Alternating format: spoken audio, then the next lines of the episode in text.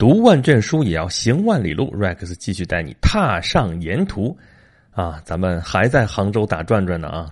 本来说杭州是不是讲前面三期就差不多了啊？这历史也讲过了，传奇故事也讲过了，对吧？传奇故事还讲了两期，但是后来想了想，不对呀，还有重要的人物没讲呢。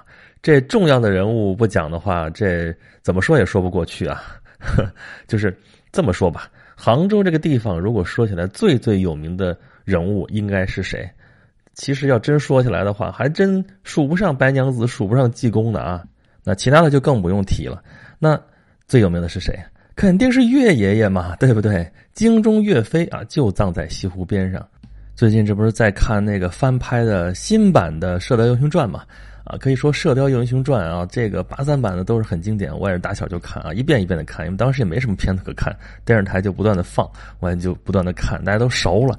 那《射雕英雄传》这么一个武侠小说，可以说其实就围绕着两本书来的。两本书是啥呢？一本就是这个《九阴真经》，没得说；另外一本就是《武穆遗书》啊，对吧？《武穆遗书》，《武穆遗书》小时候还不知道是咋回事呢，啥玩意儿这是啊？岳武穆嘛，这岳爷爷留下来的兵书。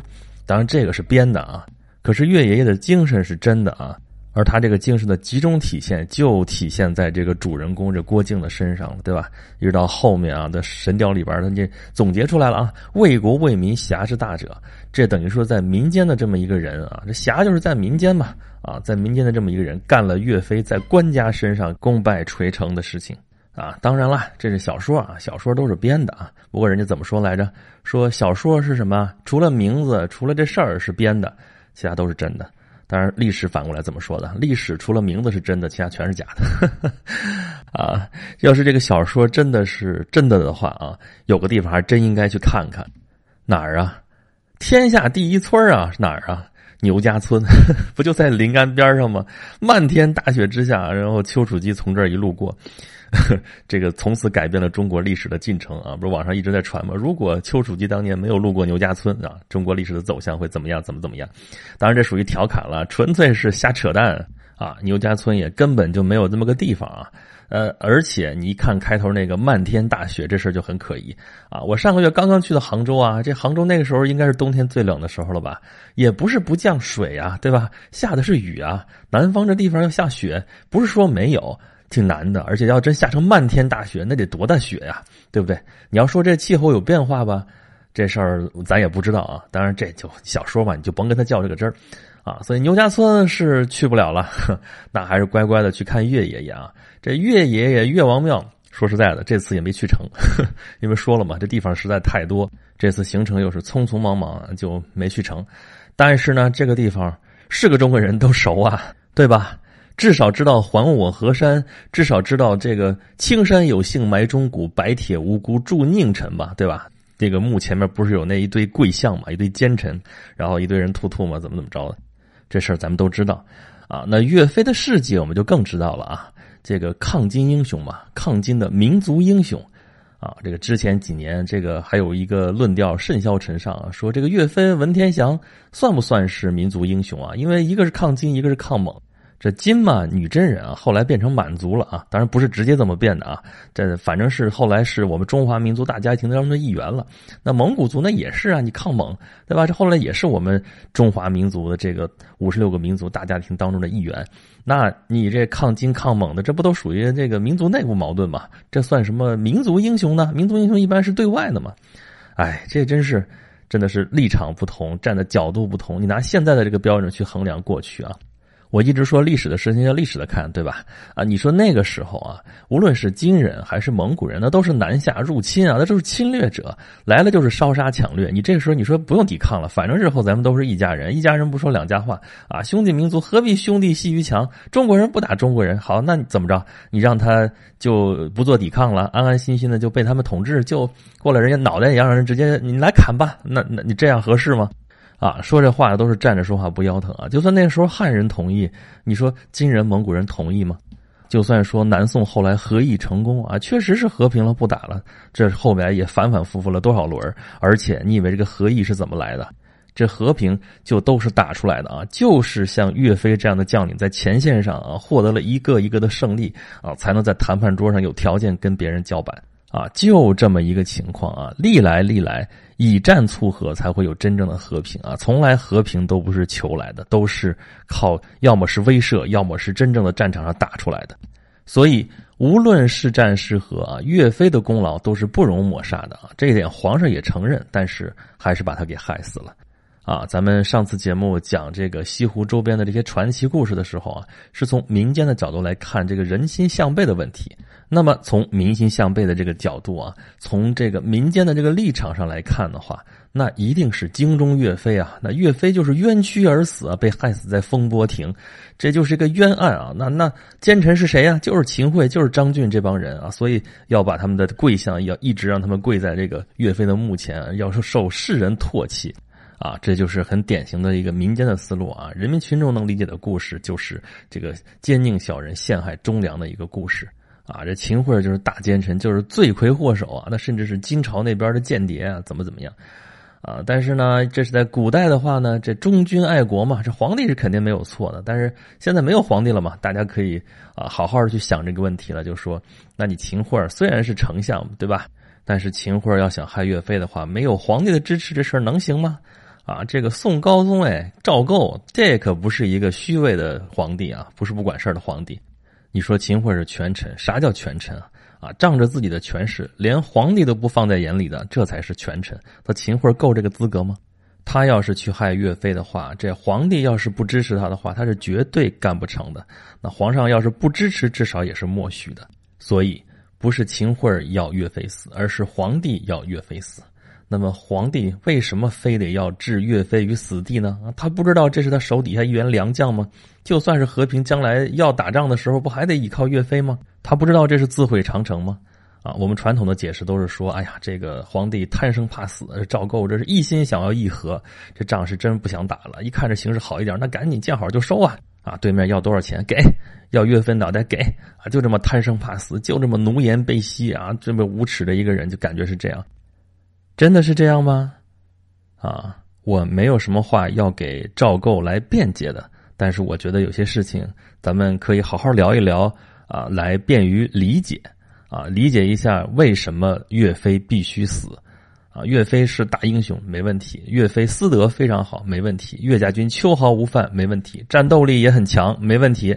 撼山易，撼岳家军难嘛，对不对？连敌人都承认，自己这边也承认，但是。岳飞有个很大的问题，这人太直了，不懂政治啊。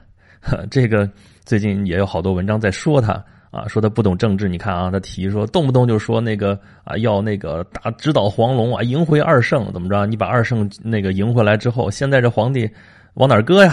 对不对？徽宗、钦宗那是他父亲，那是他哥哥啊，对吧？那这俩父兄来了之后，这个赵国这皇位是不是就没地儿放了？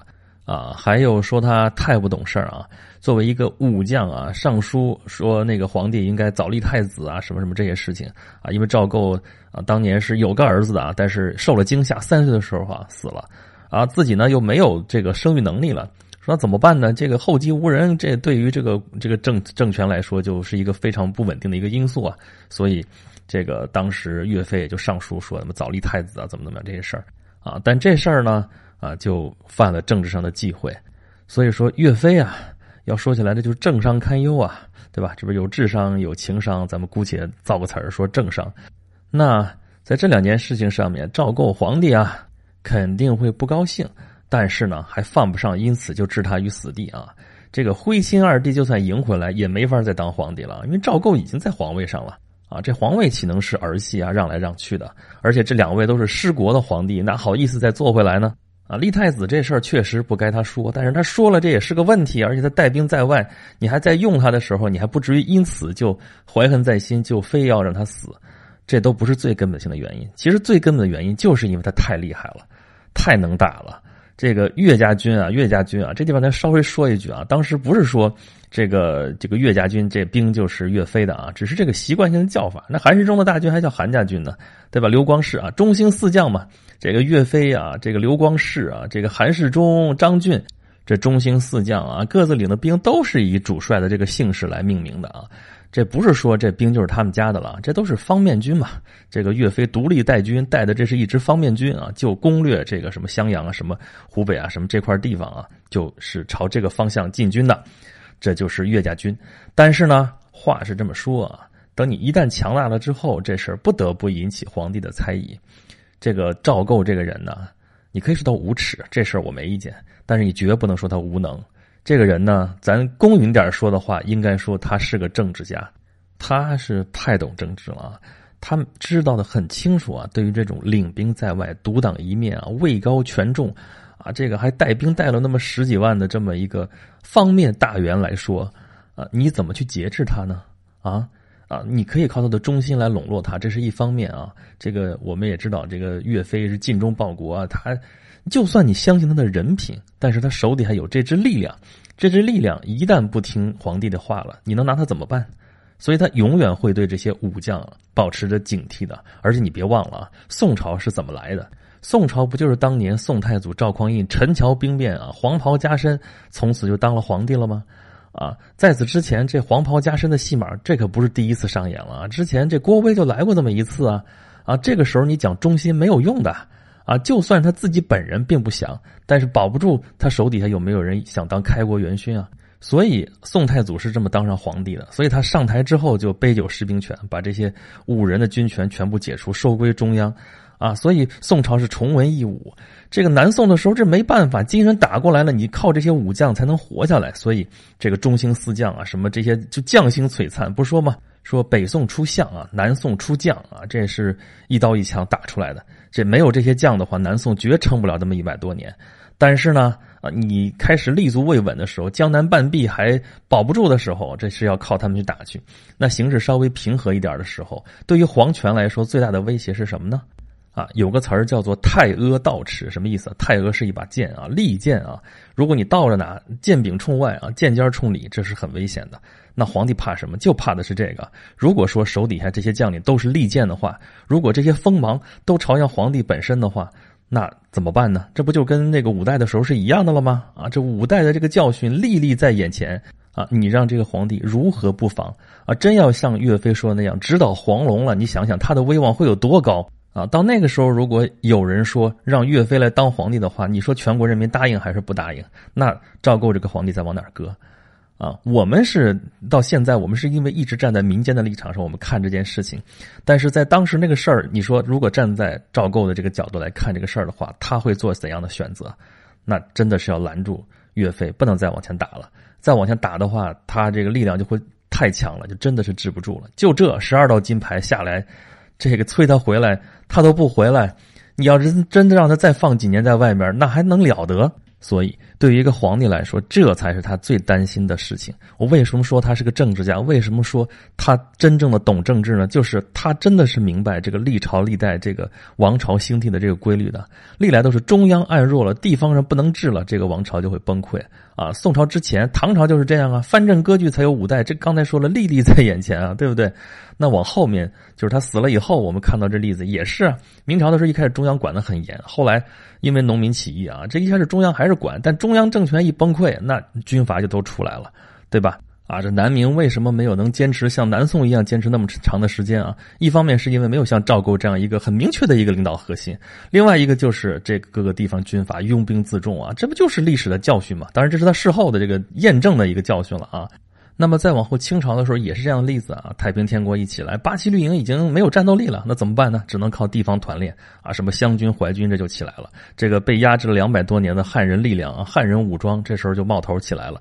这个太平天国是被镇压下去了，但是实际上这个老大帝国大清帝国已经已经开始分崩离析了啊，就是地方上已经不听中央的话了啊。那你这个就是一个表面上的一个花架子啊，是形式上的一个统一的一个国家了。那武昌起义一起来。啊，就大家就开始为自己做盘算了，那就最后就崩溃了啊！这种事情历朝历代是太正常不过的了。这个赵构就是因为懂这一点啊，这个事情啊，咱们说莫须有这个罪名三字，何以服天下啊？因为莫须有的罪名，岳飞就被被杀死在这个风波亭。但是这莫须有三个字，我可以告诉你，大家想一想，对于皇帝的猜疑来说，已经是够了。非常非常够了啊！他要想消除这种猜忌，只有把他害死啊！再加上岳飞那么直的性子，那么不懂事儿啊，也不懂得明哲保身啊。这个你看，同样是中兴四将，那张俊就特别会来事儿啊，这也是奸臣之一啊，陷害岳飞的奸臣之一，但他照样是那个中兴四将，他就是啊，贪财好色啊，多治美宅啊，怎么这些事情，这都是保命的手段啊。在中国古代那种环境之下，这自污其名啊，免得自己这个功高盖主，这事儿已是很重要的一件事情。当年王翦就是这么干的啊，说我带着这个秦国全国的兵要去大楚国了，六十多万啊。这事儿，我必须在家里多置美宅啊！这个皇帝知道我没有什么进取心，我也就安全了。那张俊就是这么干的，那岳飞就不会这么干，他自己清廉，自己正直，自己不贪财不好色，好嘛？这么一个人没有缺点的人，老百姓喜欢，老百姓绝对喜欢，但皇帝就不喜欢，因为这是与皇帝争民心啊，这还了得？再加上你别看这个岳飞名气很大啊，但是他在中兴四将里边，这个资历是最浅的，级别也不是最高的。啊，所以你看韩世忠为什么没事韩世忠也是名将啊，而且也很正直啊。为什么他就没事呢？韩世忠资历很老哎，韩世忠当年打方腊就是他打下来的啊。这咱们前边讲过这个《水浒传》里边怎么怎么擒方腊，实际上在历史当中是韩世忠去把方腊给抓住的啊。那么后来方腊又救过赵构的命啊，救过皇帝的命啊，这个资历这不是一般人能比得了的。所以后来兵权虽然他也被收了，但是人还是很安全，还得以终老。但是岳飞就不行，岳飞性子太直，资历又浅，皇帝又怵他，这个金人也忌惮他，所以他最后他只有一死。但是我们都知道啊，这个岳爷爷是受了冤屈的。如果在这个角度来说，肯定是的。啊，岳爷爷啊，他实在是玩得转战场，玩不转官场啊，这就是活脱脱的一出悲剧。啊，实际上呢，这个宋高宗赵构他是明白岳飞的价值的。而且他事后其实是有后悔的，你看他当了三十五年的皇帝，后来呢让位啊，让位自己当太上皇去了，又当了二十五年的太上皇，哎呀，极其长寿，到八十多岁的时候才去世，这在古代的这皇帝当中实在是不多见的啊。这两个高宗也挺有意思啊，一个南宋的高宗啊，一个是清朝的高宗，就是乾隆皇帝嘛，都是啊这个当了几十年皇帝啊，然后退位啊，然后呢在背后当太上皇遥控指挥啊，退而不休。最后都能善终，啊！就在这个赵构退位的时候啊，他的继承人就是宋孝宗啊，就很快就为岳飞平反了。这时候你别忘了，宋高宗还活着呢，而且宋孝宗是以孝著称的。这事儿要是没有宋高宗的默许的话，他肯定干不成。所以宋高宗其实是知道这个事情怎么回事所以我还是要再追一句啊，宋高宗是个政治家，他知道什么时候进，什么时候退。啊，在他退位前后那几年啊，这个金兵又大举入侵啊，完颜亮嘛，啊，这个时候啊，这个主战又成了主流的时候啊，是时候要让啊岳飞这面旗帜在起作用的时候了啊。但是呢，他自己是皇帝，皇帝又不能有错，怎么办呢？他自己正好也不想干了，在退位吧。尤其是自己要真跑的时候，也能跑得了，对吧？嗯，怕那个如果是皇帝的话，这责任太重大，一跑不像话。但是要是太上皇的话就好办得多啊，所以他就退位了。于是岳飞也平反了，啊，然后被改葬到了西湖边，几百年来为世人所敬仰。啊，在西湖边上呢，在钱塘门那个附近啊，有一个风波亭啊。我们知道这个岳飞就是在风波亭那儿遇害的，但是现在这风波亭肯定是假的嘛，假古董嘛。他早就说了，中国这东西你就甭想有多少是真的，这个仿制品居多啊，这个就是一仿制品哈。但是呢。足够我们去凭吊了啊！这是风波亭，但是离那儿不远，就在西湖边啊，西湖的北岸还有一座亭子，叫做风雨亭。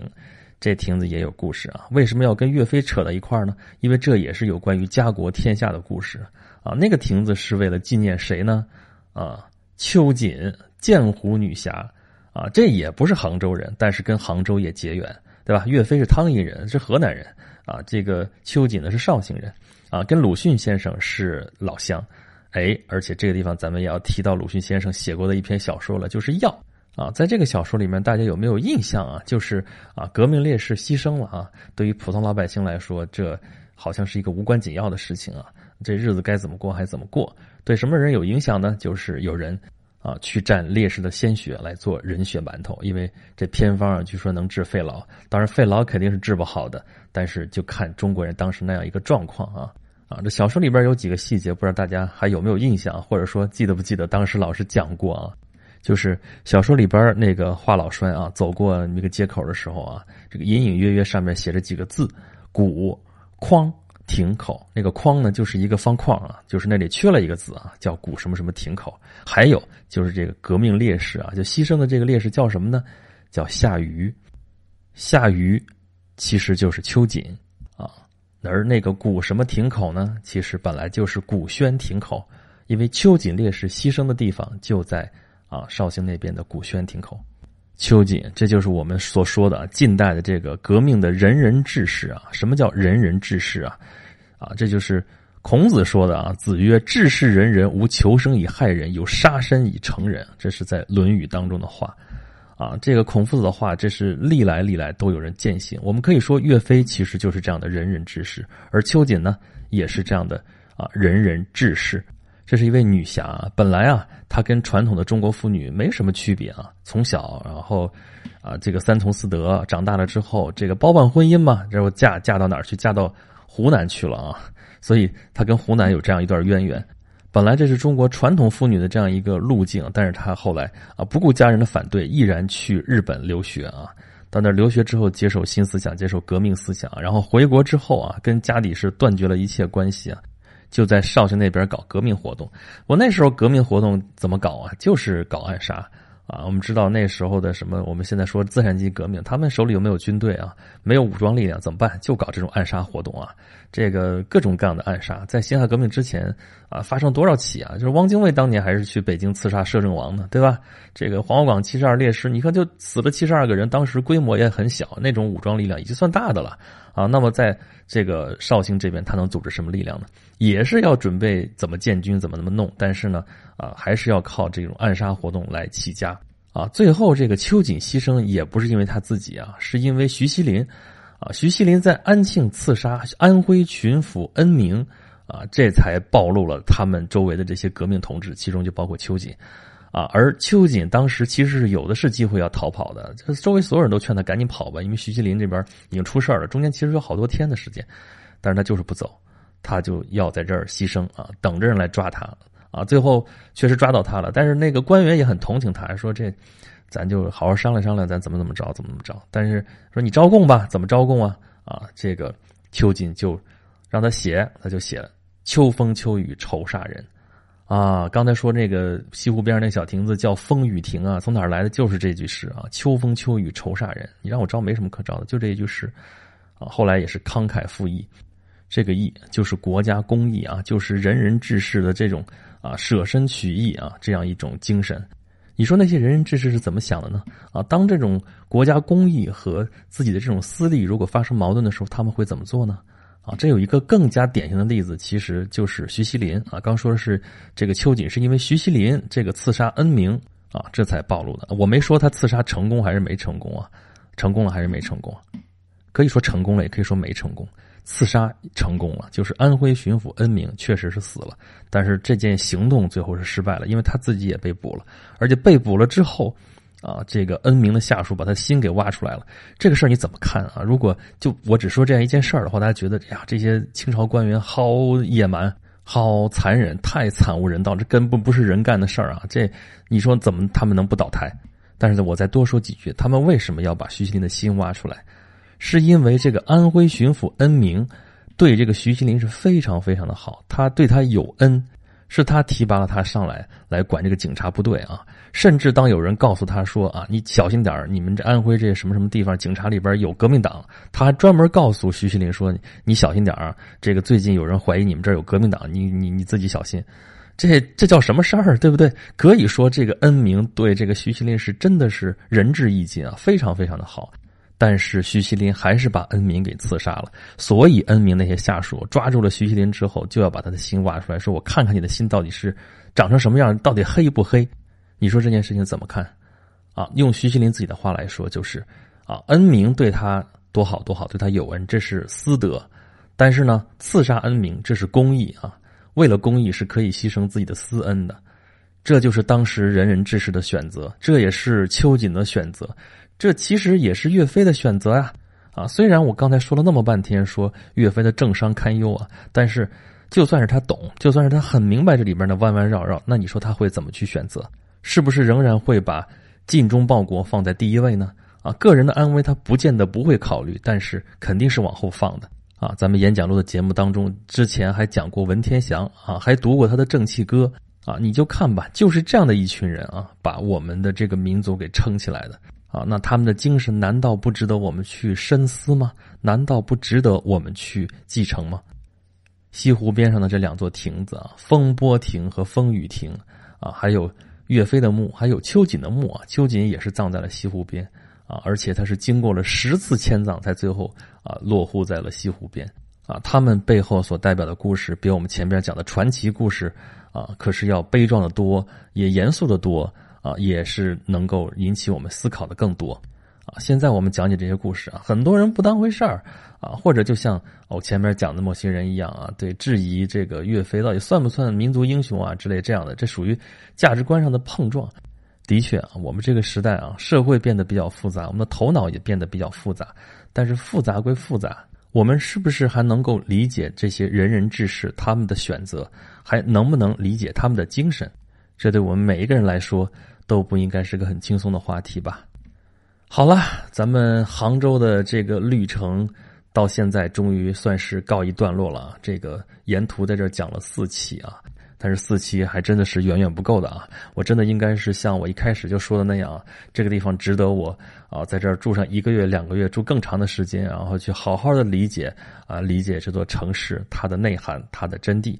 但是在这沿途也得往前走啊，这四期就讲了两仨礼拜了啊，咱们还要到我们的下一站去啊啊，生活还在继续，节目也要继续。啊，当然啊，如果你听这节目还是不过瘾的话呢，我还有另外一个收费的节目啊，是在某平台上做的，是有关莎士比亚的啊，是叫《和莎士比亚的三百六十五天》，莎翁和他的故事啊，我把莎士比亚讲的所有的故事都要讲一遍啊。这个怎么能听到呢？请关注我的微信公众号“轩辕十四工作室”啊，然后在下面的自定义菜单有一个莎士比亚，你点一下会弹出一张图片，你长按二维码就能够获得那个链接了。啊，诚心诚意欢迎大家来收听，啊，好吧，咱们这期节目啊，杭州就讲到这里了，咱们下期节目看看我们再去什么好玩的地方呢？咱们下期再见吧。